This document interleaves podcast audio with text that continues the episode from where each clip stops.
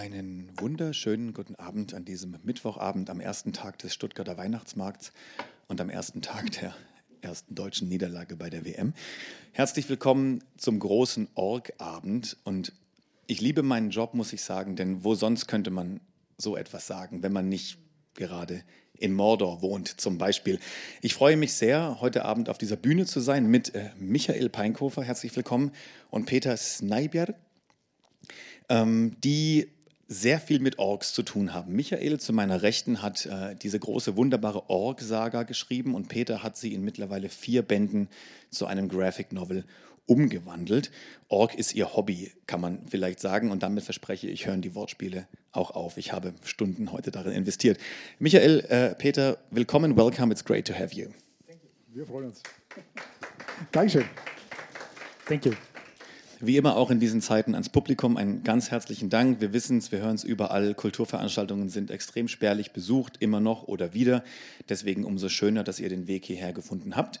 Und es lohnt sich, das kann ich versprechen, denn das muss ich euch nicht sagen, mit den Romanen um die Orkbrüder Balbok und Ramar. Ich weiß nicht, ob ich es richtig ausspreche. Exakt, richtig so. Mein Orkisch ist wirklich, oder meine schwarze Sprache, wie auch immer, ist, ist nicht ausgeprägt. Ähm, ist Michael Peinkofer 2006 ein ja, fast schon erstaunlicher Erfolg gelungen, denn wer hätte gedacht, dass man Orks, ja, dieser Inbegriff der Bösewichte, stumpfe Tötungsmaschinen, wer hätte gedacht, dass man die in irgendeiner Weise auch ja, fast schon mir fällt es schwer, das zu sagen, sympathisch und fast schon menschlich rüberbringen könnte mit einer gesunden Prise Humor. Der Erfolg gibt ihm recht. Das kam gut an. Fünf Bücher gibt es insgesamt zurzeit aus dieser Org-Saga, ist aber nicht das Einzige, was in dieser Welt mhm. spielt. Und wie gesagt, vier Graphic Novel-Adaptionen, grandios illustriert von Peter, wie man ah, auf dem Cover sehen kann oder auf allen anderen Covern, die da hinten liegen, denn natürlich gibt es alle Graphic Novels auch zum Kaufen dort hinten und natürlich gleich auch zum Signieren. Ähm, wir werden heute ein schönes Gespräch führen auf der Bühne, wir alle zu dritt und irgendwann wird sich Peter verabschieden an diesen vorbereiteten Zeichentisch, um parallel zu unserem Gespräch live äh, die ein oder andere kleine Szene aus den Büchern oder eine Charakterstudie zu zeichnen und danach wieder hier zu mir auf die Bühne kommen. Und das Gespräch würde ich gerne mit dir beginnen, Michael. Nach meiner Vorrede, ähm, haben wir Orks zu lange unterschätzt eigentlich, ganz allgemein? Ja, also die, die ursprüngliche Idee, diesen Roman zu schreiben, es hat ja eigentlich mal mit einem Roman ganz bescheiden angefangen, ähm, war eigentlich, ähm, dass Tolkien diese Orks immer so als Tötungsmaschinen beschreibt, so als, als ähm, ja, das ist eigentlich so eine anonyme Masse von, von Kampfmaschinen, die, die Sauron da eben ins Feld schickt. Und äh, ich habe ja bloß gedacht, wenn Orks wirklich so tump sind und wenn die, wenn die so, wie er sie ja auch beschreibt, also Tolkien beschreibt ja auch im Herr der Ringe ein paar individuelle Orks und die sind aber wieder so, dass ich mir nie vorstellen konnte, dass die jetzt innerhalb von so einem großen Heeresverband wirklich gut funktionieren sollen. Also habe ich mir gedacht, wenn ich mir jetzt ein paar einzelne Orks rausgreife, und ähm, mit denen eine Geschichte erzähle, dann wäre das eigentlich viel interessanter, als die immer nur als große Heeresmasse zu haben. Und ähm, ja, da ich immer schon ein großer Fan von Stan Laurel und Oliver Hardy war, lag der Gedanke für mich irgendwie nahe, ein ungleiches Brüderpaar zu machen. Der eine sehr groß und schlank und nicht mit äh, großen Geistesgaben gesegnet. Der andere, ähm, ja, ist sehr viel kleiner und untersetzter, auch nicht mit großen Geistesgaben gesegnet, aber er denkt, er wäre es. Und dann hatten wir eigentlich schon, hatte ich eigentlich schon so diese Laurel und Hardy-Konstellation und ähm, da hat dann irgendwas Klick gemacht bei mir im Kopf und dann waren eigentlich die beiden Figuren so fertig da und wollten, dass ich ihre Geschichte erzähle. Klingt so, als wäre der Rest dann ganz einfach gewesen. War es aber ganz bestimmt nicht, denn ich könnte mir vorstellen, dass es nicht leicht war, äh, auch in der Verlagswelt jemanden davon zu überzeugen, die Orks mal äh, zum Hauptcharakter zu machen. Ähm, Orks zum Hauptcharakter war gar nicht so schwer, also da, das wurde auch schon anderweitig versucht, aber der Humor da drin, das mhm. war tatsächlich am Anfang, ich, da hatte ich großes Glück, weil die Friedel waren, die damals äh, bei Piper Fantasy äh, federführend war, ähm, die fand die Idee ganz toll, ähm, einfach mal das Ganze ein bisschen mit dem Augenzwinkern aufzuziehen und ähm, ja, also habe ich offene Türen eingerannt und das war eigentlich mein großes Glück und sie hat mir da auch die Stange gehalten, nachdem ich dann nach dem ersten Roman nicht nur äh, positive Reaktionen bekommen hatte. Ähm, also ein paar haben sich auch gar nicht gefreut, dass die Orks jetzt auf einmal lustig sein sollen. Äh, aber im Großen und Ganzen äh, kam es eben sehr gut an und das ist auch der Grund dafür, warum es eben mehr Orks-Bücher dann gab. Ja, zum Glück. Und jetzt eben auch diese wundervolle Graphic Novel-Umsetzung. Was heißt jetzt? Die gibt es ja auch schon seit einiger Zeit. Peter, was this the first contact you had with orcs when you when you began uh, the first graphic novel, or what was your first rendezvous with these creatures? Um, I think it's the first time I've drawn orcs. Sorry, I um, I was a big Tolkien fan when I was young, um, so I, the, the, world was really familiar. But um, but for some reason, I had never I never tried to draw anything from them. Uh, uh, so. Um, uh, so this was actually my first time drawing orcs. Also, in, in, in, in the meantime, there had been a lot of, I mean, these fantasy concepts developed very fast, especially with the with the movies yeah, and the World yeah. of Warcraft and things like mm-hmm. that. All these things influenced. If you go back and look at what orcs looked like earlier, before mm-hmm. before World of Warcraft and the Tolkien movies, then they look very differently when illustrators yeah. were doing them. So so these concepts changed all the time. So this was the first time I, I drew this kind of orcs. Interesting. Ich würde es mal ganz kurz übersetzen in einer kurzen Zusammenfassung. Ähm, ich habe Peter gerade gefragt, ob das jetzt auch sein erster Kontakt mit Orks war, als er die Arbeit an der Graphic Novel-Reihe zu den Orks begonnen hat. Und er sagte nicht der erste Kontakt mit Orks, weil er auch ein sehr großer Herr der Ringe-Fan ist und da begegnen einem natürlich Orks, aber es war das erste Mal, dass er Orks eben auch wirklich gezeichnet hat. Und da werden wir natürlich nachher auch noch drauf eingehen. Davor eine weitere Frage an dich, Michael.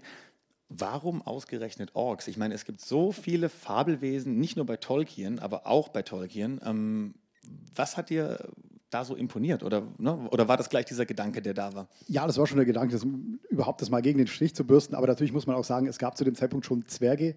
Es gab zu dem Zeitpunkt schon Elfen. Was bleibt dann? Noch? Und also äh, so, viel, so furchtbar viel blieb auch nicht mehr übrig. Aber ähm, mir gefällt es immer Geschichten so gegen den Strich zu bürsten und was, was anderes damit zu machen, als der Leser vielleicht erwarten würde. Und da war natürlich die Orks dann eine Steilvorlage, weil ich es eben, wie gesagt, mit dem Augenzwinkern machen wollte. Und das ähm, ist natürlich sehr, sehr schön, wenn man so, so einen Kontrast hat das war ja, ist, die erste Geschichte ist ja auch so eine, so eine Fish out of water mhm. Geschichte. Ähm, die beiden werden also in Abenteuer geschmissen, ähm, die sie äh, gar nie erwartet hätten. Und eigentlich wollen sie ja die ganze Zeit böse sein, retten aber dann schlussendlich die Welt. Also ja. was für Orks eigentlich gar nicht geht. Und das hat mir halt immer gut gefallen, so also die beiden immer so gegen den Strich zu bürsten. Das, das verstehe ich gut. Wenn man sie, äh, wenn wir uns die Genese deiner Orks mal anschauen, dann bist du da ja auch sehr bewusst, äh, wie ich annehme, sehr nah am Tolkienschen Vorbild. Denn auch bei Tolkien, ich meine, er ist ja immerhin der Schöpfer der Orks, kann man ja so sagen, waren es mal Elfen, äh, Elben, die durch dunkle Zauberkraft verdorben wurden. War das dir wichtig, dass du eben diesen Part durchaus gleich belässt, aber dann so deine eigene Schöpfungsgeschichte oben drüber streust? Das hat für mich irgendwie zu dem Mythos Ork eigentlich mhm. dazugehört. Also ähm, Tolkien hat die, Ork ja nicht, die Orks ja nicht direkt erfunden. Ja, die gibt es in der, in der Beowulf-Sage ja, ja, auch. Ja. Da sind ja also so als Orkneas sind unterwegs, so irgendwelche dunklen Geister, aber wie Peter schon sagt, eigentlich ganz anders beschrieben, als wie wir uns die heute vorstellen. Und ähm, klar, ich meine, das, das Bild des Orks in der Fantasy, des Urbösewichts der Fantasy, ähm, hat natürlich Tolkien geprägt. Und äh, mir war es schon wichtig, da bestimmte Elemente beizubehalten. Und auch diese Entstehungsgeschichte der Orks, dass es mal Elfen waren, ähm, spielt auch tatsächlich in den, in den neuen Orks-Romanen, die ich gerade erzähle, auch immer noch eine Rolle. Also das ist wirklich was, was Wichtiges, was zu den Figuren dazugehört. Lass uns mal langsam auf das Thema kommen, wie aus einem Roman eben ein Graphic Novel wird. Let's talk about the, the adaptation of a novel to, to a graphic novel. Wie muss ich mir da die ersten Schritte vorstellen? Wie ist es passiert, dass aus deinem Buch ein, ein Graphic Novel wurde? So, how, how did it happen in the first place? Also, irgendwann war es so, dass ich eine E-Mail bekommen habe von Andreas Mergenthaler von CrossCult, mhm. der ähm, mit seinen Jungs zusammen die Hörbücher von den Org-Roman angehört hatte und dem das einfach gut gefallen hat. Und ähm, also das hat Johannes Steck hat das eingelesen, der ganz viele Audiobooks schon gemacht hat und der es wirklich ganz toll liest. Und ähm, Andreas konnte sich eben gut vorstellen, dass es auch als Comic funktioniert. Und er hat dann bei mir ganz vorsichtig angefragt, ob ich mir das vorstellen könnte. Und da ich totaler Comic-Fan bin, hat er da bei mir eben offene Türen eingerannt. Und ähm, ja, der, der, Rest ist irgendwie Geschichte. Also das kam dann, er hat, hat ja dann gesagt, ich habe da einen ganz tollen Zeichner aus Dänemark, der ganz tolle Sachen gemacht hat. Und ähm, Peter hat dann die ersten Entwürfe gemacht und ähm, ja, das war Liebe auf den ersten Blick, das hat gleich gepasst. So Michael just said it was love at first sight when he saw your first drafts. What is your side of the story? I, I um I, I can't remember if I I actually read the books. I, am very proud that I've read the, the, the, the book in German. Actually, um, fantasy is maybe a little easier to read than many other things. In German, okay. But um, but obviously there was so many fun things to draw, and I really liked uh, uh, I really liked the combination of humor mm-hmm. and, and and and and and fantasy and dark fantasy. So um, although I guess that's not necessarily like uh, maybe I, I, think you were saying this that there's some there can be some resistance to to mixing humor into fantasy in, in, among some readers. But um, but I really really liked it, and that's what really attracted me to the book. And also, I the first thing I thought was this is Laurel and Hardy, mm-hmm. and that sort of sold me. Wie sich herausgestellt hat, sind wir beide Fans von den beiden. Also das hat sich dann auch noch hat, hat sich gut ergänzt. Okay, a match made in heaven. Äh, ich fragte auch Peter nämlich nach, gerade nach den ersten Schritten, wie das eben von einem Roman zu einem Graphic Novel wurde und da auch nur ganz kurz wieder übersetzt. Ähm, Peter hat Michaels Romane tatsächlich auf Deutsch gelesen. Das ist wirklich respektabel, finde ich, muss man sagen. Ähm, und ihm hat von Anfang an eben auch diese Mischung gefallen aus Fantasy und Humor. Und auch er musste daran denken, dass äh, Balbock und Rammer eigentlich eine Art Laurel und Hardy dick und doof sind. Und dann waren die beiden natürlich von Anfang an auf, der, auf derselben Seite. Um, but another thing is, um, I guess, adapting a couple hundred pages novel into, well, some uh, pages of a graphic novel because the graphic novels usually are not that big. So how did you do that? Quite a bit more than 200 page novel, I think. The, the original book is like nine, 700, 500 pages, yeah, 700, uh, depending on the, how big the letters are. Yeah. but we had help we had um, Jan Bradenstein, who did. Um, he sort of distilled the books into a shorter script, which I then did, uh, adapted into the comic mm. book. How long did this did this take? I don't know if Jan had been. I think he. I can't remember. It's been a long time. Okay. Um, I mean, the, the, Jan probably did the script in, in, in the first few months, mm -hmm. um, if I recall correctly. Um, and then the drawing took since then. Alright. Natürlich ist es immer eine Herausforderung, so einen, einen dicken Wälzer im positivsten Sinne äh, auf eine ganz andere Ebene zu transferieren. Aber Peter hat gerade gesagt, dass der erste Schritt war, dass der Roman schon mal zusammengekürzt wurde auf eine Art Skript und anhand dieses Skriptes er dann quasi sich an die, an die Ausgestaltung gemacht hat. Ähm, das klingt immer sehr schnell dahergesagt, aber ich glaube, wir können uns alle vorstellen, wie viel, wie viel Arbeit das, das wirklich ist. Und ähm, Peter hat, wie gesagt, auch vorbereitet, dass er heute was Kleines live zeichnen wird für uns. So, so Peter, you will be doing some, some live drawing for us as well. Um, ähm, er wird einfach, während wir uns jetzt weiter unterhalten, sich ans Zeichnen machen, aber auch, hat er mir versprochen, weiterhin für Fragen zur Verfügung stehen. Also good luck, Peter, and see you later. Und ein kleiner Applaus erstmal für Peter, bitte.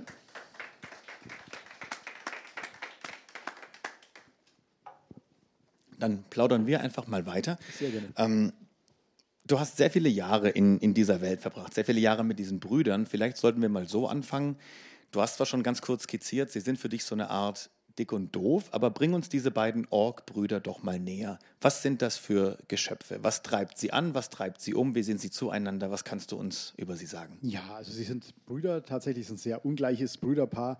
Und ähm, was ich tatsächlich von Laurel und Hardy übernommen habe, ist eben so diese Konstellation, dass sie im Grunde beide sehr schlichten Gemütes sind, aber dass der eine sich eben für sehr viel intelligenter hält als der andere.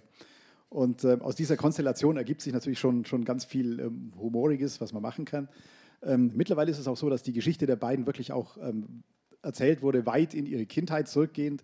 Wir haben mittlerweile ihre Mutter kennengelernt, ähm, haben auch kennengelernt, die war alleinerziehend und die beiden hatten es auch wirklich nicht leicht. Und ähm, ähm, da in der Geschichte war es auch so, dass man auch, ähm, weil du auch sagtest, dass sie auch sympathisch sein können, die beiden, dass man auch wirklich merkt, dass die auch ein Herz haben. Es ist ein dunkles Herz, aber es ist ein Herz, das auch für ihre Mama schlägt. Mator heißt sie auf äh, Orkisch. ich habe für die beiden auch eine, Orksprache entwickelt, die in den Romanen eine ziemlich große Rolle spielt und die auch von Band zu Band weiterentwickelt wird. Und das war mir immer ganz wichtig, also jetzt nicht zwei tumbe Bösewichter oder zwei Schlagetots zu haben, sondern denen halt wirklich, äh, ähm, also wirklich Charakter mitzugeben und ähm, ja, sie auch wirklich zu, zu, zu likable Characters zu machen. Also Figuren, die man wirklich mag und mit denen man sich auch identifizieren kann. Und die menschlichen Charaktere, die in den Büchern vorkommen, sind ähm, oft ähm, eigentlich die, die weniger menschlichen. Also wir sehen oft also diese, diese Fantasy-Welt durch die Augen der Orks, die natürlich auch gewisse Fragen stellen, weil sie bestimmte Dinge nicht verstehen. Und ich nutze das auch gern dafür, um eben so gewisse Dinge auch zu, ähm, ja, ähm, äh, zu, zu, zu, bloßzustellen oder so gewisse menschliche Verhaltensweisen dann eben ähm, die wir als ganz normal menschlich empfinden, aber wo der Org dann sagt, hm, eigentlich nicht so ganz in Ordnung.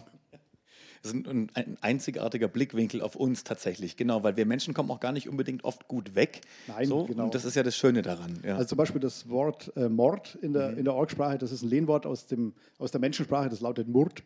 Ähm, also die Orks hatten ursprünglich gar kein Wort dafür, das haben sie erst von den Menschen gelernt. Also bei den Orks, wenn die sich duellieren, da wird äh, ganz ehrlich, äh, wird der eine oder andere erschlagen. Aber eben so diesen hinterhältigen äh, Mord, jemanden hinterrücks zu erstechen, das haben sie tatsächlich erst von den Menschen gelernt. Ehrliche Mörder, sehr schön. Über diese entwickelte Sprache, da würde ich gleich gerne noch drauf zu sprechen kommen. Davor eine Frage, die ich eigentlich bewusst nicht stelle bei Moderationen, weil sie jeder stellt und weil sie sehr ausgelutscht ist und weil die Antwort immer gleich ist. Aber die Frage ist, Autoren bilden ja immer ihre Charaktere natürlich auch nach gewissen Menschen aus ihrem Umfeld oder aus eigenen Persönlichkeitsfacetten nach. Ähm, wie ist das denn, wenn man Orks macht und sich jemand aus dem Freundes-, Familien- oder Bekanntenkreis auf einmal in einem Org wiederfindet? Wie kommt das an? Ähm, das ist tatsächlich nicht passiert, aber es finden sich natürlich schon verschiedene Facetten meiner eigenen Persönlichkeit in, in, den beiden wieder. Und ähm, das ist, es gibt nichts Befreienderes, als ein Buch über Orks zu schreiben. Ähm, das ist für die Seelenhygiene ist das ganz wunderbar. Also ich habe das schon gemacht, ähm, dass ich auch ähm, mal Leute, die ich, die ich kenne oder auch Leute, die ich nicht mag, ähm, zu Romanfiguren verarbeitet habe, aber tatsächlich noch nie zu Orks. Es gibt immer ein es gibt immer ein erstes Mal, ja. ja vielleicht. Gibt es denn noch andere Kreaturen, die du dir mal vornehmen möchtest, weil du so einen Nachbarn hast, wo du denkst, ach, das ist eigentlich eher ein Troll, da mache ich mal eine Romanreihe draus? Also ich, ganz so schlimm ist es nicht, aber ich weiß zum Beispiel mal, dass ich mal beim Falschparken erwischt wurde mhm. und ähm, ich, ich war wirklich nur ein paar, paar Minuten drüber und der, der, der Typ, mit dem konnte man ich nicht reden, der war so ekelhaft. Der hat sich noch am selben Tag, hat sich der als Gnome wiedergefunden. Das, das war meine kleine Rache. Passt also auf, wenn ihr nicht am Büchertisch nachher einkauft. Lass uns kurz über die Sprache sprechen, ja. weil das finde ich immer extrem faszinierend. Natürlich auch da wieder Tolkien hat das alles losgetreten, nicht, nicht, also im populären Sinne, sagen wir es mal so. Es gibt Elbisch-Wörterbücher. Ja. Ne? Mittlerweile ist, äh, ich glaube, auch Klingonisch im Star Trek-Universum ist eine mhm. anerkannte Sprache sogar. Ja. Also ist es alles andere als Quatsch, auch sehr viel Arbeit und Mühe in die Sprache zu investieren. Mhm. Doch trotzdem, das Stichwort war gerade schon Arbeit und Mühe. Warum macht man sowas? So viel extra Zeit in Anführungszeichen noch? Ja, also ich habe ein paar Semester Linguistik studiert und mhm. äh, das hat mir halt irgendwie auch immer Spaß gemacht und äh, ich finde mal, dass Sprache auch viel zur Authentizität beiträgt. Mhm. Also mir hat das früher, wenn ich Karl May gelesen, ich habe noch Karl May gelesen, also ich gehöre noch zu der wahrscheinlich die Last Generation, die noch Karl May gelesen hat.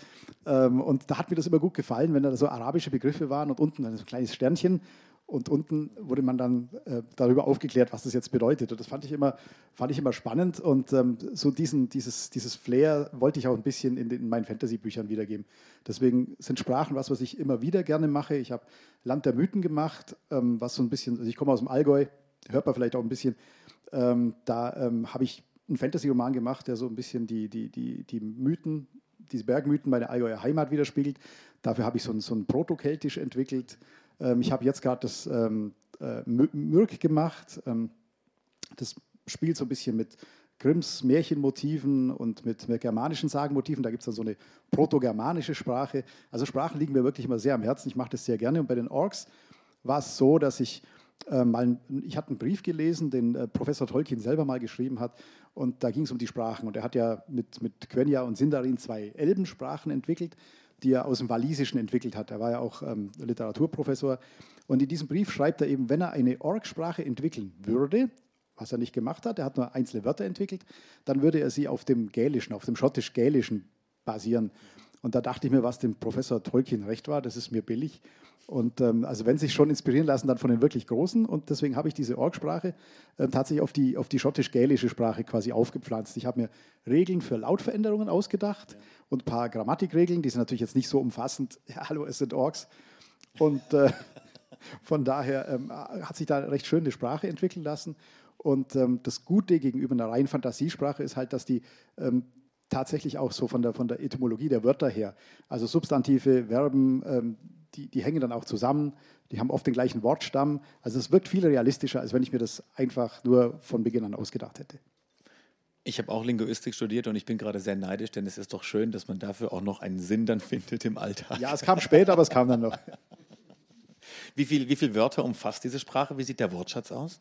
Also mittlerweile sind es so, so, knapp, äh, wir haben immer, die entwickelt sich immer ein bisschen weiter, die Sprache, und am Ende des Buchs ist ähm, in der Regel dann auch ein Wörterbuch drin, ähm, Deutsch-Orkisch zum Nachschlagen und, äh, nee, Orkisch-Deutsch zum Nachschlagen eben.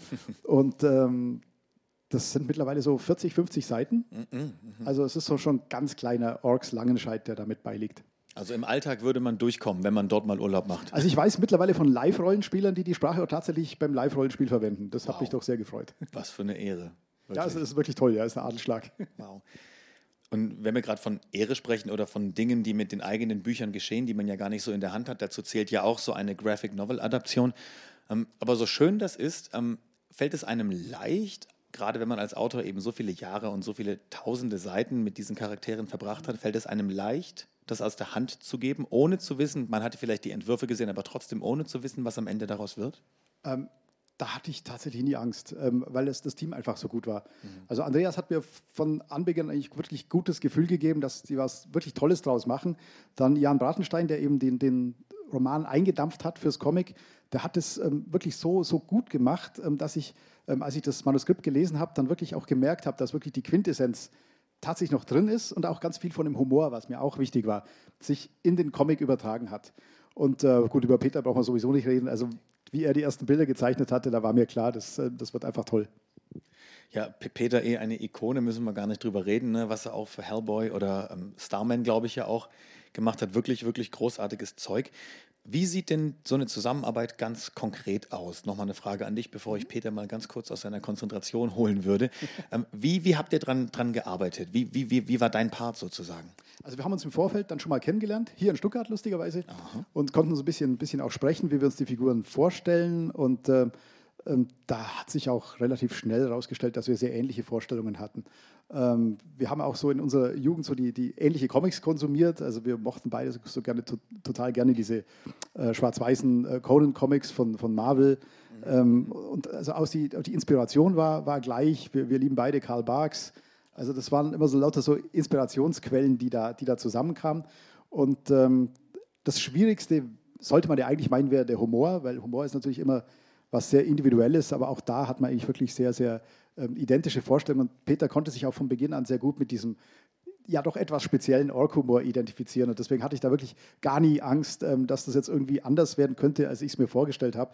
Ähm, also wenn ich selber zeichnen könnte, dann ähm, hätte ich versucht, es so zu machen. Großartig. Peter, can we disturb you for a second? All right.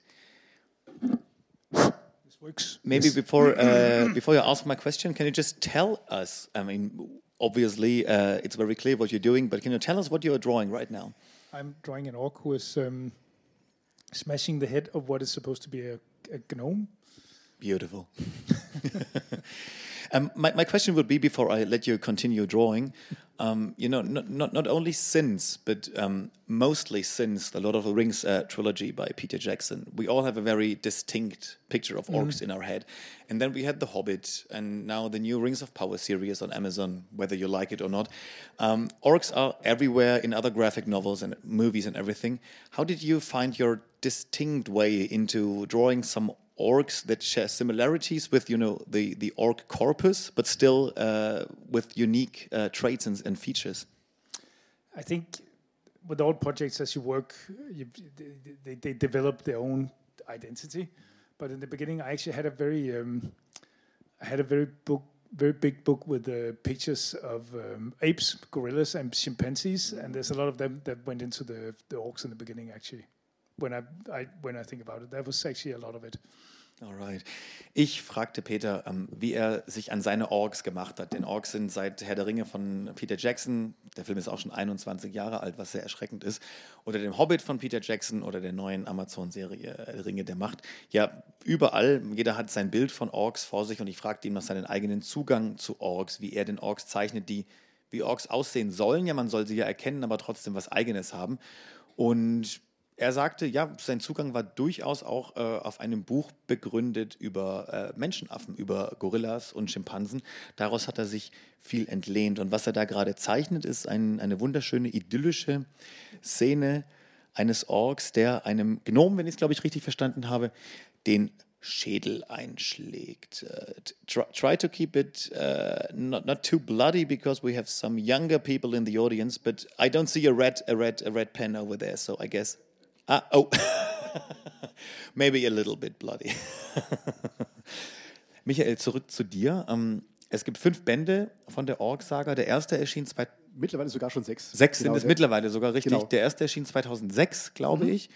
und der letzte erschien 2000 in diesem Jahr im Frühjahr. 22. Mhm. Also über 14 Jahre erstreckt sich das jetzt schon. Ähm, ist es immer so ein Heimkommen ein bisschen auch, weil du machst ja so viele andere Sachen zwischendrin, worüber wir auch noch reden werden. Aber alle, anfangs waren, war die Frequenz noch ein bisschen höher, aber wenn du jetzt in diese Welt zurückkehrst, fühlt es sich an wie nach Hause kommen? Ja, es ist wie Klassentreffen, jedes Mal. und da die, da die wirklich so, so als, als Charaktere auch so fest definiert sind, äh, ähm, erzählen die mir eigentlich immer, wie ich ihre Geschichte schreiben muss. Hm. Also die, die Orks-Bände zu schreiben, ist äh, wirklich zu also 80 Prozent Spaß und zu 20 Prozent Arbeit. Bei anderen Büchern ist es manchmal umgekehrt. Ähm, also da ist es wirklich, wirklich toll, weil ähm, man muss über diese Figuren auch gar nicht so viel nachdenken. Die erklären mir das selber, was sie machen, machen wollen. Und mir macht es natürlich immer Spaß, die in Situationen zu werfen, ähm, in denen sie sich zunächst mal überhaupt nicht zurechtfinden. Also sie mussten sich schon um ein kleines Mädchen kümmern. Ja. Ähm, jetzt diesmal ähm, suchen sie nach einem Thronfolger. Also die haben, sie sind mittlerweile Könige auf ihrer eigenen Insel und ähm, sie suchen einen Thronfolger und das gibt auch wieder etliche Verwicklungen, stürzt sie natürlich Hals über Kopf in neues Abenteuer. Aber mir macht es immer ganz viel Spaß, die beiden eben in Situationen zu bringen, in denen sie sich zunächst mal überhaupt nicht zurechtfinden. Das heißt, du schreibst ein Buch fertig, bist einige Jahre nicht Gast in dieser Welt, kommst zurück, setzt dich mit denen hin und lässt dir erstmal erzählen, was in der Zwischenzeit passiert ist. Genau, ich groove mich dann erstmal wieder ein bisschen ein in die Welt. Also diese Erdwelt, dieser Erdweltkosmos, in dem die Orks spielen, da gab es mittlerweile auch eine Vorgeschichte, die heißt äh, Die Zauberer, ist auch eine Trilogie, die so tausend Jahre vorher spielt. Da lernt man einen frühen Vorfahren der beiden kennen.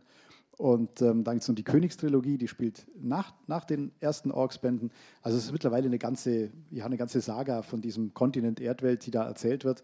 Und ähm, ja, ich, ich groove mich ein bisschen ein, äh, höre entweder ein bisschen Hörbuch, lese auch in die Bücher nochmal rein und dann habe ich natürlich ganz viele Aufzeichnungen, mhm. so meine eigene, meine eigene Serienbibel, die ich dann befrage. Und ähm, ja, dann geht's los. Ja, anders geht es aber wahrscheinlich auch nicht, oder? Wenn man so, solch eine große Welt erschafft, man muss sich ja wahrscheinlich nebenher Notizen machen. Man hat ja nicht alles parat, alle Nein, Namen, alles. Ja, ja. Nee, muss man sich unbedingt Skizzen machen, das ist auch ganz wichtig, weil ähm, Fantasy-Leser sind auch sehr, sehr äh, aufmerksam mhm. und auch sehr kritisch, das ist auch gut so. Und ähm, da ist es mir doch schon auch passiert, dass ähm, eben dann jemand sagt, ja, im ersten Band war dieses Tor, dieses Burgtor aus ähm, Holz. und dann aber im sechsten Band ist es jetzt aus Metall. Wo sind ja vielleicht einige Jahre vergangen. Was ist da passiert? ja, also ich, da werde ich schon wirklich gezwungen, ähm, auch immer wieder bei mir selber in meinen eigenen Aufzeichnungen nachzugucken. Das ist auch gut ja, so. Ja.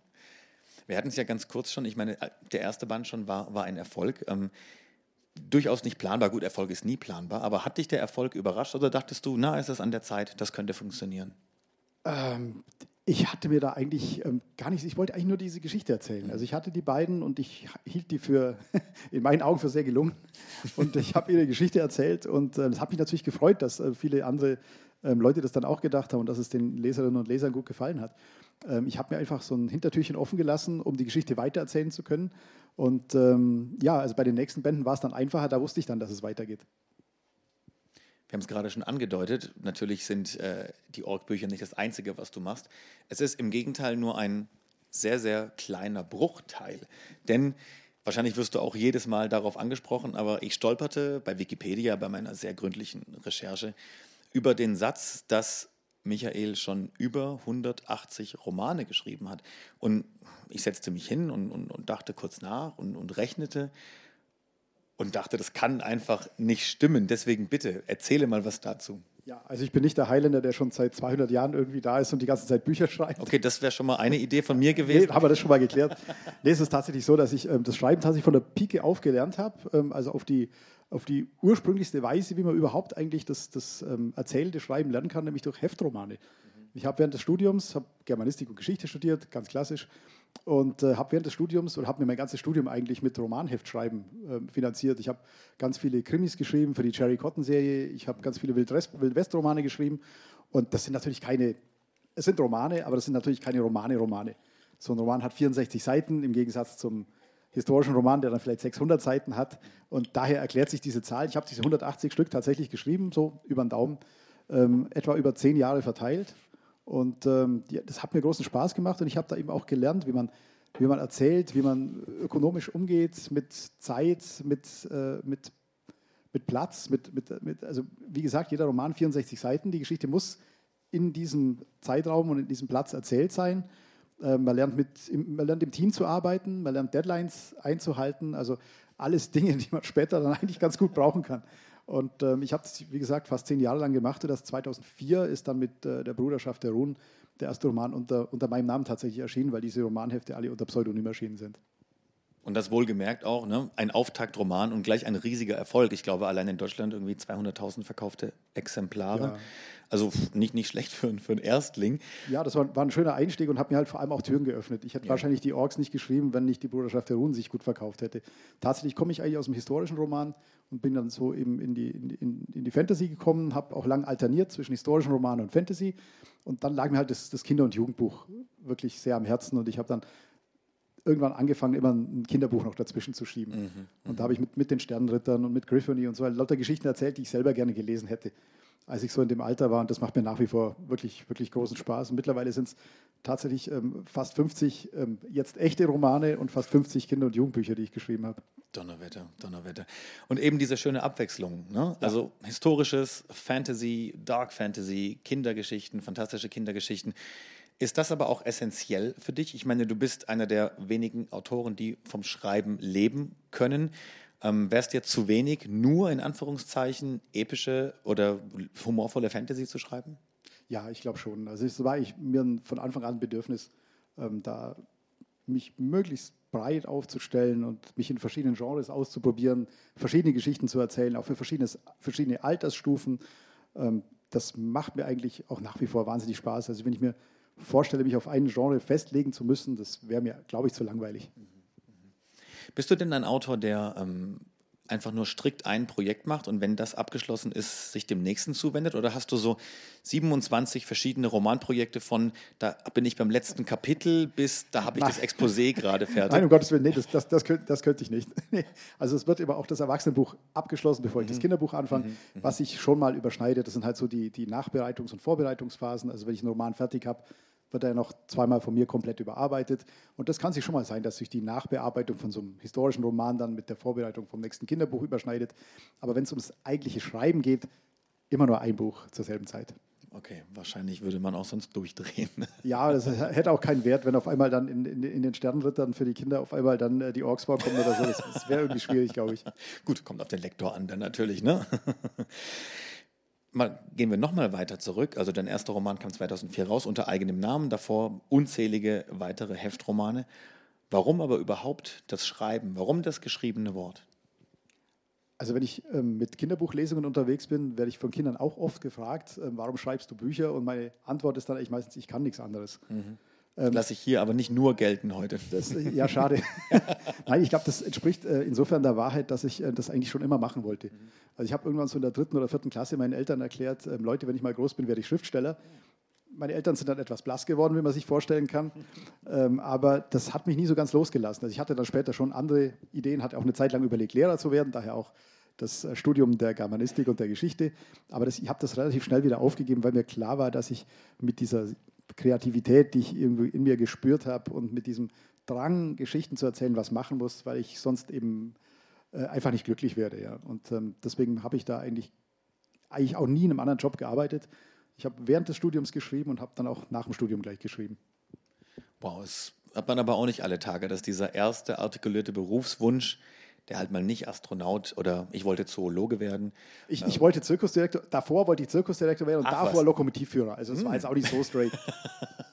Zirkusdirektor. Zirkusdirektor, ja, das hat mir immer gefallen. So der Typ mit dem Zylinder, mhm. der die, die Nummern ansagt und so fand ich irgendwie großartig. Ja, jetzt wollte ich gerade sagen, da hättest du dir aber eine, eine Branche in der Krise ausgesucht, aber naja, nun. Also es war dann tatsächlich vorbei, als ich dann irgendwann mal, ähm, da war ich noch ziemlich klein, ähm, war der ähm, Zirkus Krone bei uns zu Gast. Mhm. Und da sind wir dann hingegangen und dann ähm, war der Zirkusdirektor, hatte dann die Raubtiernummer. Mhm. Äh, gut, da war es dann für mich durch. das wollte ich nicht. Verstehe.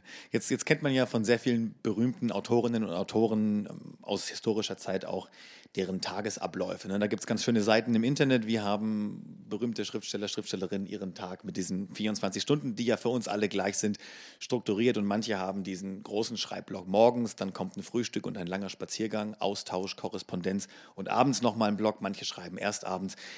Viele haben ja so feste Schreibroutinen. Deswegen die Frage an dich: Hast du das auch? Und wenn ja, wie sehen die aus? Ganz genauso. Du hast nur die, die, die Margarita in der Früh auf der Terrasse vergessen. Sonst, nein. Oh, klingt das herrlich.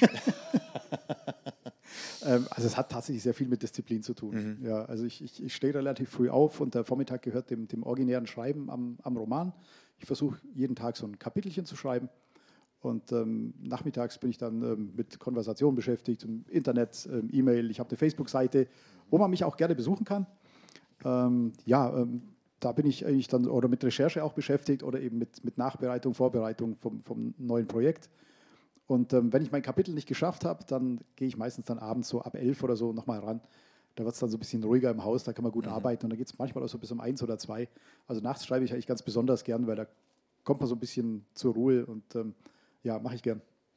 Disziplin hast du gerade als Stichwort jetzt erwähnt, ja, ein Zauberwort natürlich auch. Hattest du das aber schon immer, Disziplin, meinetwegen auch während des Studiums zum Beispiel? Ähm, ja, ich glaube ja. Ich glaube, das ist was, das, was ich tatsächlich habe. Aber jetzt nicht zwanghaft oder so, aber ich kann relativ gut mir Zeit einteilen, äh, mir Dinge vornehmen und die in, innerhalb einer, einer, gewissen Zeit auch abarbeiten. Also ich weiß ganz gut, wie ich mir meine Kräfte einteilen kann. Okay, okay. Bei dem Stichwort schauen wir doch noch mal ganz kurz rüber, was Peter da gerade zaubert. Peter, how are you doing? It's going okay. I think it's maybe I should have chosen something a little less complicated for this, but um, yeah, artists. Let's have a look. Okay. Wow, this looks pretty amazing already. Was sagt ihr? What do you think? Damit meine ich eigentlich einen kleinen Applaus.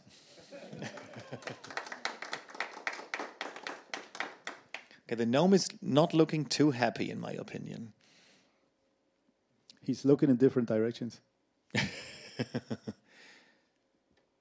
ich, ich kann mir gar nicht vorstellen, was das für ein Gefühl ist, wenn eben das, das eigene Werk so noch anders zum Leben erweckt wird. Wie hast du dir denn aber eigentlich die Orks vorgestellt, als du sie für dich so entworfen hast? Ich meine, klar, Laurel und Hardy hatten wir mhm. jetzt irgendwie schon, aber hast du dich an bestimmten Orks ein bisschen entlang gehangelt, die wir eben schon aus Filmen kennen? Wie, wie war es bei dir? Also ich habe sie mir so ein bisschen so World of Warcraft-mäßig, also sehr, mhm. sehr, sehr, sehr groß, sehr, sehr grob, sehr, sehr grün fängt das alles mit G an? Ja, das ist eine gute Frage. Ja, also alles, alles mit G anfängt. Ja. Ähm, das war so meine, meine Org-Vorstellung, die ich so im Kopf hatte. Gemein. Ja. Ähm, gemein, gemein, groß, grün, grässlich. Genau. Ähm, aber da eben irgendwie noch die, die Physiognomie von Laurel und Hardy reinzuarbeiten, das hat mich eigentlich in meiner Fantasie schon äh, überfordert. Bei mir war das mehr so, dass sie ähm, das Wesen von denen eben hatten. Und äh, Peter hat es eben dann geschafft, das wirklich beides zur Deckung zu bringen. Ja. we yeah. could maybe talk about the design of the gnomes because they were the only thing where I think we changed because you had like there were these small leprechauns or, mm. or, or, something in your in your vision in your mind you I think you had that from from World of Warcraft maybe or yeah from the, from the D and D yeah, from Dungeons, and Dragons, Dungeons yeah. and Dragons yeah, yeah.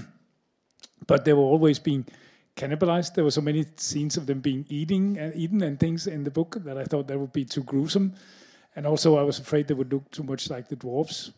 So we made them into these these sort of piranha lizard-like creatures instead. Ah, das ist ein ganz interessanter Punkt, den der Peter anspricht, denn Ähm, wo er ein bisschen divergiert ist von, von den Beschreibungen im Buch, ist eben bei den Gnomen. Die waren bei dir, Michael, dann eher so Kobold-mäßig. Genau, waren so grüne Kobolde, ja. wie man sie so ein bisschen aus dem Rollenspiel äh, Dungeons Dragons, Dungeons and so Dragons kennt. kennt genau. und, und durchaus, wie ich das jetzt auch verstehe, eine Art Grundnahrungsmittel. ja, die, die Orks machen da auch gerne äh, Gnomenwurst. Ja. Mm. Gnomensülze. Mm. Ja. Mit der richtigen Würze ist das aber auch eine Delikatesse natürlich.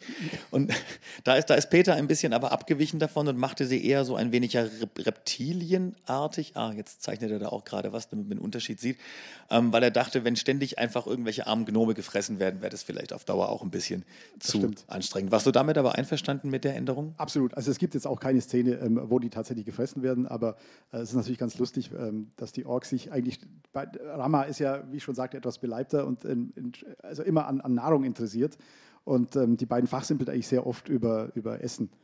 Und da gibt es den, den Brumil, den orkischen Magenverstimmer. Das ist ein ganz berüchtigter äh, Eintopf, den, also ein Mensch könnte den sowieso nie essen, weil sie ihm alle Eingeweide verätzen würde. Aber die, die Orks lieben ihren Brumil, ihren Magenverstimmer.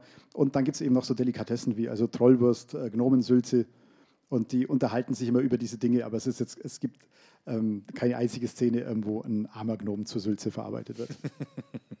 Aber so ein Buffet hätte schon was für sich, glaube ich. Das müssten wir uns fürs nächste Mal vielleicht mal überlegen.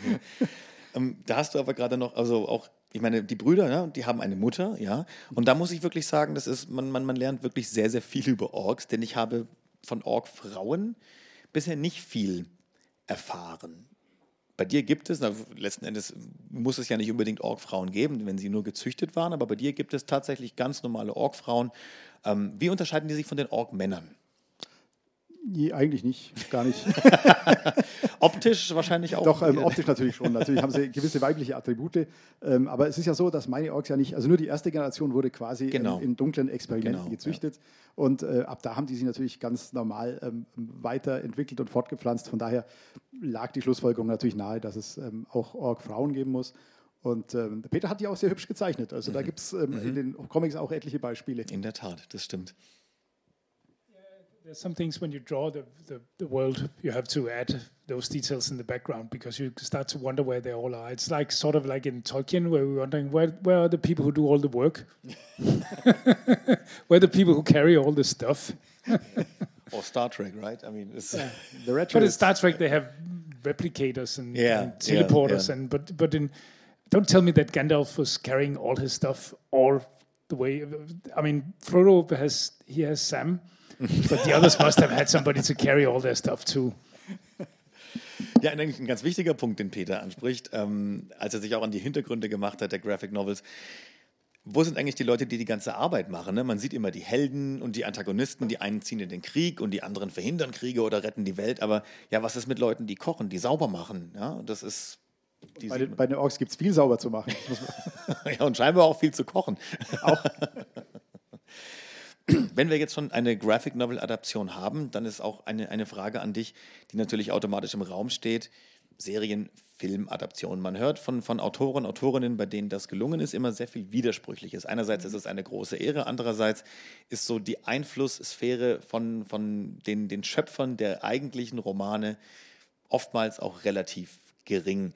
Würdest du um jeden Preis einer, einer Film- oder Serienadaption zustimmen oder müssten so äh, die Terms sozusagen schon richtig sein? Ja, also es ähm, um jeden Preis nicht. Ja, also es gab schon verschiedene Anfragen für die Orks und ähm, gab momentan natürlich durch die ganzen Streaming-Kanäle Ja. natürlich. Ähm, Netflix ist wirklich sehr, sehr, sehr, sehr aktiv dabei, neue Stoffe zu suchen über diverse Produktionsfirmen. Also ich habe schon lange nicht mehr so viele Anfragen bekommen wie so im letzten halben Jahr. Ähm, da gibt es auch wieder Interesse, auch an den Orks.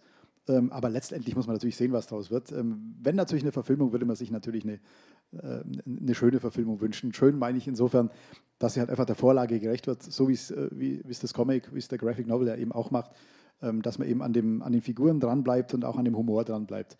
Wenn es jetzt eine Adaption wäre, die nur auf Schauwerte setzt oder wo es nur eben irgendwie grausig zugeht, ähm, und wo die beiden tatsächlich zu den Figuren werden würden, zu irgendwelchen Schlagetots, die ich nie haben wollte, ähm, das wäre dann, würde mir nicht gefallen, ja. Also viel Glück dafür schon mal. Aber schön zu hören, Schön. dass, dass die Anfragen eben reinkommen, Ja. auf jeden Fall. Aber es ist ja ein sehr zäher, langer Prozess, hört man Absolut. immer wieder, was sich Ja. über Jahre Ja. auch ziehen kann. Ne? Also, Ja, das ist auch das, was ich von den Kollegen auch immer wieder höre. Also Verfilmung ist wirklich ähm, eine zähe Geschichte, braucht man einen langen Atem und natürlich auch eine gute Portion Glück. ja. ja. Daumen sind gedrückt. Dankeschön. Peter, uh, is it possible that you join us on stage? Yeah, sure. Perfect. And then let's have a look at this beautiful, beautiful picture at first. Thanks, thanks so much, Peter. You're welcome.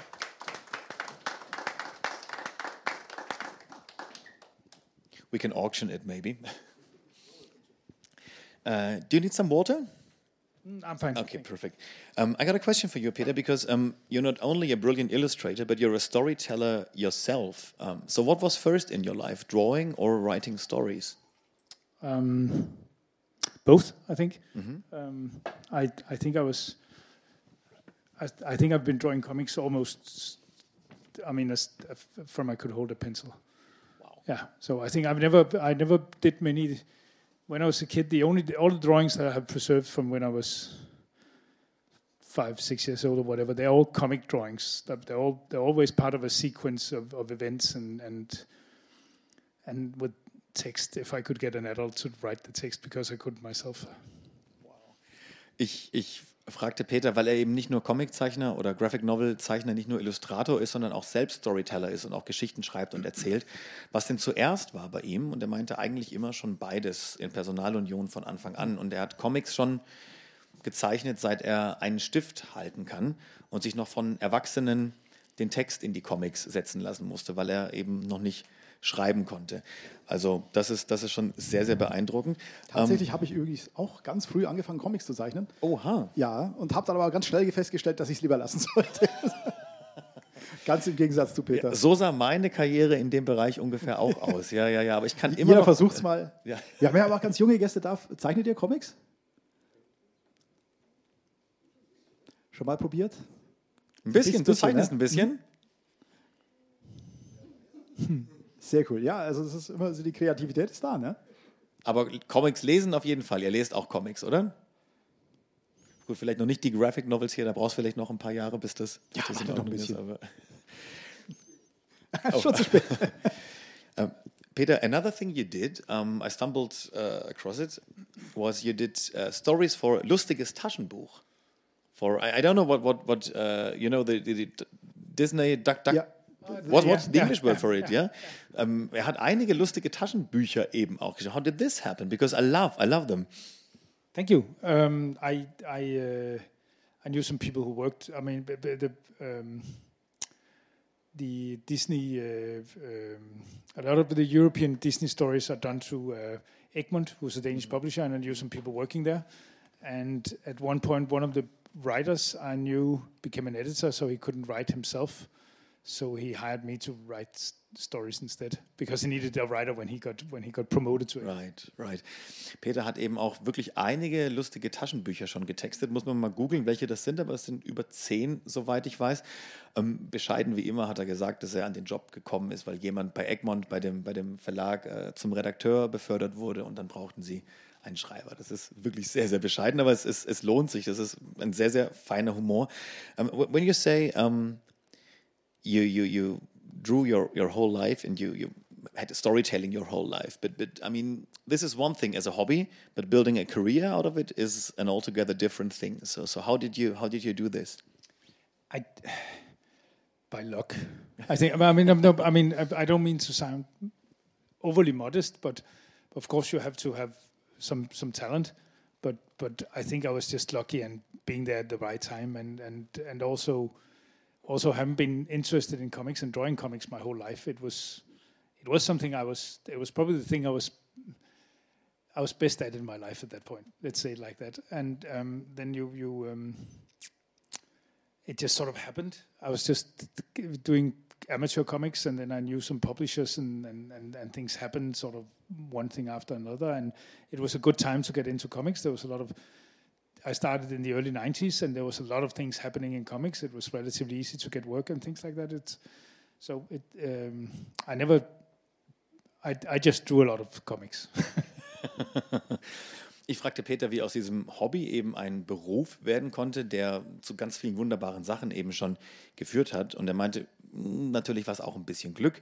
Äh, gepaart mit dem ganzen Können, was er hat. Das hat er nicht gesagt, das habe ich jetzt eingefügt. Ähm, er kannte die richtigen Leute, es war eine gute Zeit für Comics, hat immer schon Comics gezeichnet und irgendwie hat es eben tatsächlich geklappt.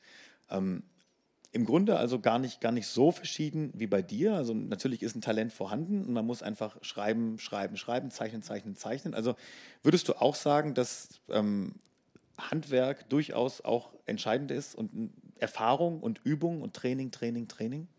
Ja, ich glaube, Handwerk macht schon. Handwerk und Disziplin sind, glaube ich, schon ganz, ganz wichtige Eckpfeiler der, der kreativen Tätigkeit. Und dann heißt es ja immer so ein gewisser Prozentsatz Inspiration und ein mhm. anderer Prozentsatz Transpiration. Frage an euch beide, question to both of you. Um, you spend a lot of time with the graphic novels for the Orc Saga. Und du hast sehr viele Jahre damit verbracht, diese Org-Saga auch zu schreiben. So, wie leicht fällt es einem, ich meine, jetzt kam erst wieder ein neuer Band raus, aber es waren ja immer auch lange Pausen dazwischen, wie leicht fällt es einem loszulassen, wenn man so tief in einem Thema drin ist? How easy or how difficult is it is? Uh, is, is it letting go after you finish uh, such an enormous project like a graphic novel? I think it's really hard. Actually, I think it was I, I, was really sad for a long time after finishing it because it's been a big part of my life. So it was like a, uh, it was like leaving home or something. yeah. I mean, it's it's not. I mean, it, it, it, you get past it, but it's but it is a, a, a, big part of your life for as long as you're doing it. Of course, it's also a lot of work, so you also feel like a deep sea fish coming up to the surface, and suddenly you're like, but but. Um, so it's it's a complicated it's complicated actually finishing a thing once you've done it. Peter sagt, dass es durchaus nicht einfach ist, wenn man, wenn man so eine, ein langes Projekt beendet, wie so ein Graphic Novel eben ist. Und er hat es ja schon vier Bände jetzt davon vorgelegt. Es ist ihm sehr schwer gefallen, diese Welt zu verlassen, die sich schon ein bisschen wie zu Hause angefühlt hat. Natürlich war es auch sehr viel Arbeit, sagt er, aber dennoch war es so wie ein, einer dieser seltsamen, kuriosen Tiefseefische, die eben aus der Dunkelheit dann doch mal wieder an die Oberfläche hochkommen und, und auftauchen. Wie war es bei dir, Michael? Ähm, ja, ich hatte natürlich das Privileg, immer wieder weitermachen zu können. Bei Peter war es jetzt der abschließende Band. Ja, ja. Ähm, aber wenn ich jetzt wüsste, das ist der allerletzte, das wäre schon, ähm, wär schon einschneidend. Ich habe natürlich den beiden auch sehr viel zu verdanken, ähm, diesem ganzen Kosmos, dieser ganzen Welt viel zu verdanken, in der ich wirklich viele, Geschichte erzählen, viele Geschichten erzählen durfte. Ähm, also wenn ich jetzt wüsste, das ist die allerletzte Geschichte, das, da wäre schon viel Wehmut dabei. Aber no, so, sind wir, so weit sind wir noch nicht. Das ist sehr gut zu hören. Das wäre meine nächste Frage auch gewesen. Es geht weiter. Ja? Es geht weiter. Ich schreibe aktuell gerade ähm, einen neuen Band, der heißt äh, Das Blut der Orks. Mhm. Und ähm, ja, ich zelebriere das auch immer ein bisschen auf meiner, auf meiner Facebook-Seite, wenn es wieder losgeht. Und äh, ich verwandle mich dann immer selber ein kleines bisschen zum Ork. Und äh, bis dann die Rückverwandlung wieder abgeschlossen ist, das dauert dann auch eine gewisse Zeit. Also da, da bin ich gerade mittendrin. Also jeder hat ein wenig Org in sich wahrscheinlich. Ich glaube, jeder hat so nachdem man deine Bücher gelesen hat, dann noch viel eher. Ja, ich, ich glaube, jeder hat so ein bisschen Org in sich. Ja, sind wir nicht alle ein bisschen Org? Ja. I, th I think with those titles that you're coming up with, we should make a challenge. We should because you're like it's all basically the, the, the, mm-hmm. the orcs. Mm-hmm. Yeah. So we should make you a challenge. We should come up for with because you're going to run out of things, so we can come up with titles for you that you can. Uh, it's getting more difficult to come up with new titles. That's that's for sure. Ich würde sagen, eine Frage noch von meiner Seite und dann gibt es bestimmt auch noch Fragen aus dem Publikum ähm, oder Höchstgebote für das Bild wobei das wahrscheinlich auch wieder von der Bibliothek. Ähm, also man muss dazu noch sagen, vielleicht zu diesem, zu diesem Bild. Ja, bitte. Ähm, also Peter hat, hat Balbock gezeichnet. Ähm, also den, ah, ja, Balbock, ja, ja, Genau, also den, den ähm, etwas schlichteren, ähm, den großen, den hageren der beiden Brüder. Und ich finde, man kann auch wirklich sehr schön sehen, wie er halt äh, wirklich Stan Laurel hier reinarbeitet. Ja. Er hat die Haare hier oben, auch die Kinnpartie, da steckt halt wirklich ganz viel Stan Laurel drin. Und ich finde es einfach nur, nur genial, wie er das gemacht hat. Und äh, man kann es auch ein bisschen daran ermessen, dass mittlerweile auf den Buchcovern ähm, sich die Verlage entschlossen haben, auch Peters Design der Orks zu übernehmen. Also es sind mittlerweile nicht mehr irgendwelche Orks, sondern es tatsächlich es sind Peters Orks. Das sind jetzt auf immer die Orks, auch für die Orks-Saga. Das Ganz ist genau. wirklich wunderschön. Mhm. Dennoch, die letzte Frage würde bewusst weg von Orks führen, denn so schön sie sind und so cool sie sind, jetzt haben wir genug über Orks geredet.